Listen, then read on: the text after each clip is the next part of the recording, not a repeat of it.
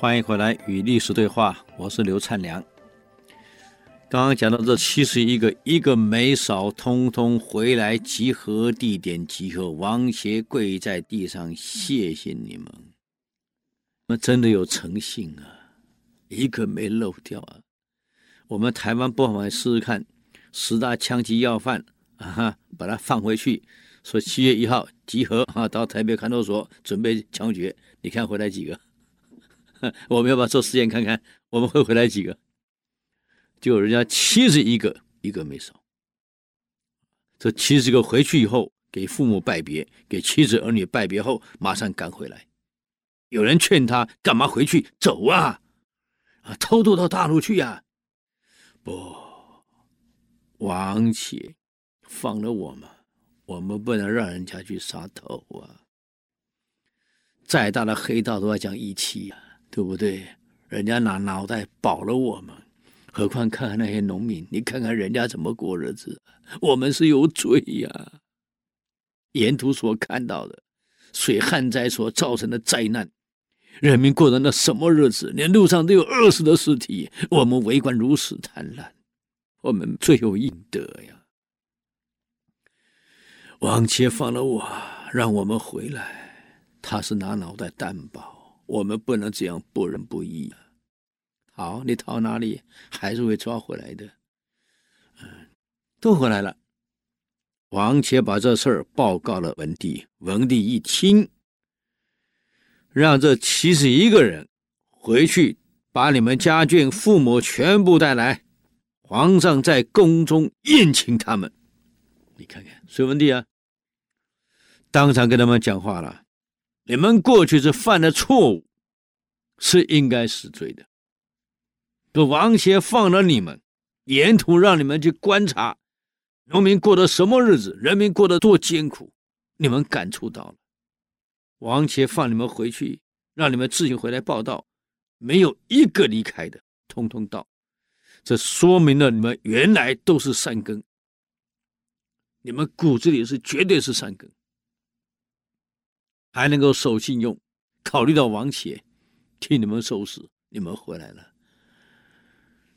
从这个行为也理解到你们对自己过去行为错误的改正，更了解农民的辛苦。官，我要让你们恢复，我不杀你们，就你们这个表现，就肯定了你们的行为跟为人。犯错是一时的，修正以后是永远的。正。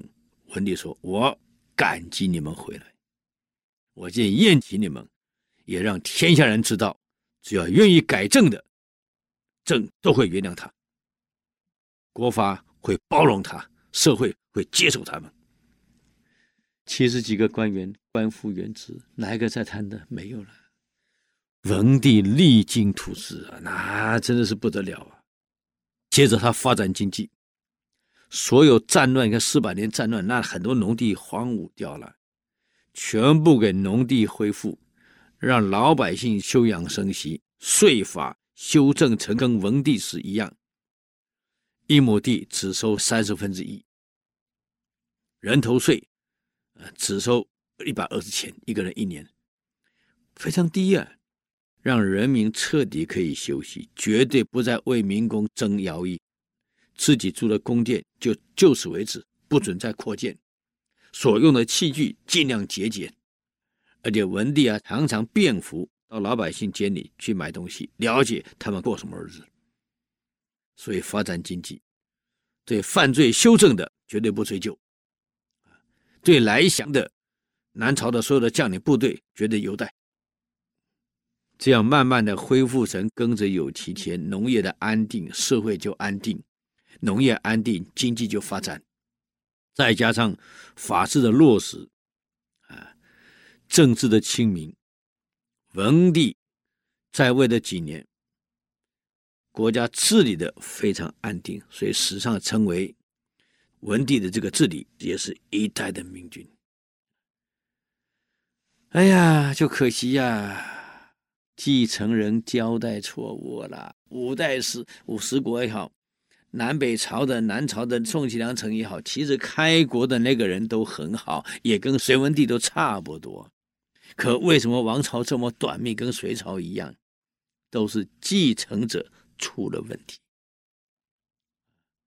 而继承的过程内部的细墙已经伤害了国力，内部造成分裂了。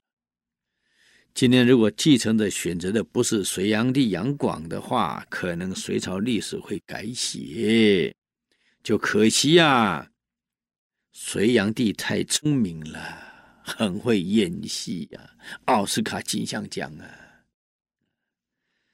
这么好的天分哪来演戏？为什么不拿来好好治理国家呢？很多人就是人前一套，人后一套，演得漂漂亮亮，好像他什么都会，其实是一塌糊涂啊！各位呀、这样的人反而很容易上来，在乱世很容易爬上来，一爬上来本来本质就不好，一给他坐上那个位置。贪污腐败，什么老事干尽了，国家都毁在这种人手里。而这种人特别会讲话，特别会骂，特别会闹。你增加加提出方案，他一样提不出来。当愤青，我常讲当愤青，我也很喜欢，骂就好了嘛。可你把方案提出来呀、你提呀、怎么解决？你说呀，你根本讲不出来。哦，你为了反对又反对，那好嘛，我哪里不好？你告诉我，那你提个更好的方案，你来取代。你提出来，你又提不出来。我们今天世界上不是很多这种现象吗？两岸都一样啊，天天吵，天天闹。那你问他，那我该怎么做？你把方案提出来，根本提不出来。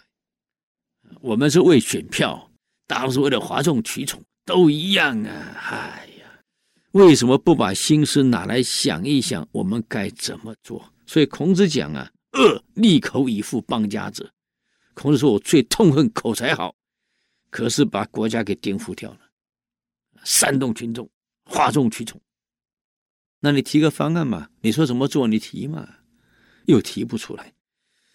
哎，很可惜呀、杨广就是这类型的人啊。南朝、南北朝的宋齐梁陈，就是第二代以后都是这种人啊，嘴巴都很会讲啊。嗯，所以我常常听到一个教授讲过一句话。供给江西人，叫嘴臭西人。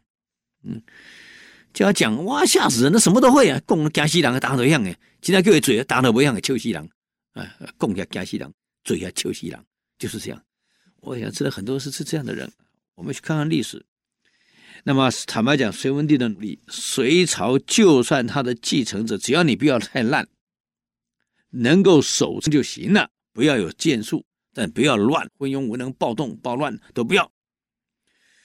文帝留下来的积蓄足可用下一代全国人民，连皇帝他们整个宫中使用哦，中央到地方可以使用五十七年，不用向人民征一毛的税。你看，文帝留下多少资产？结果呢？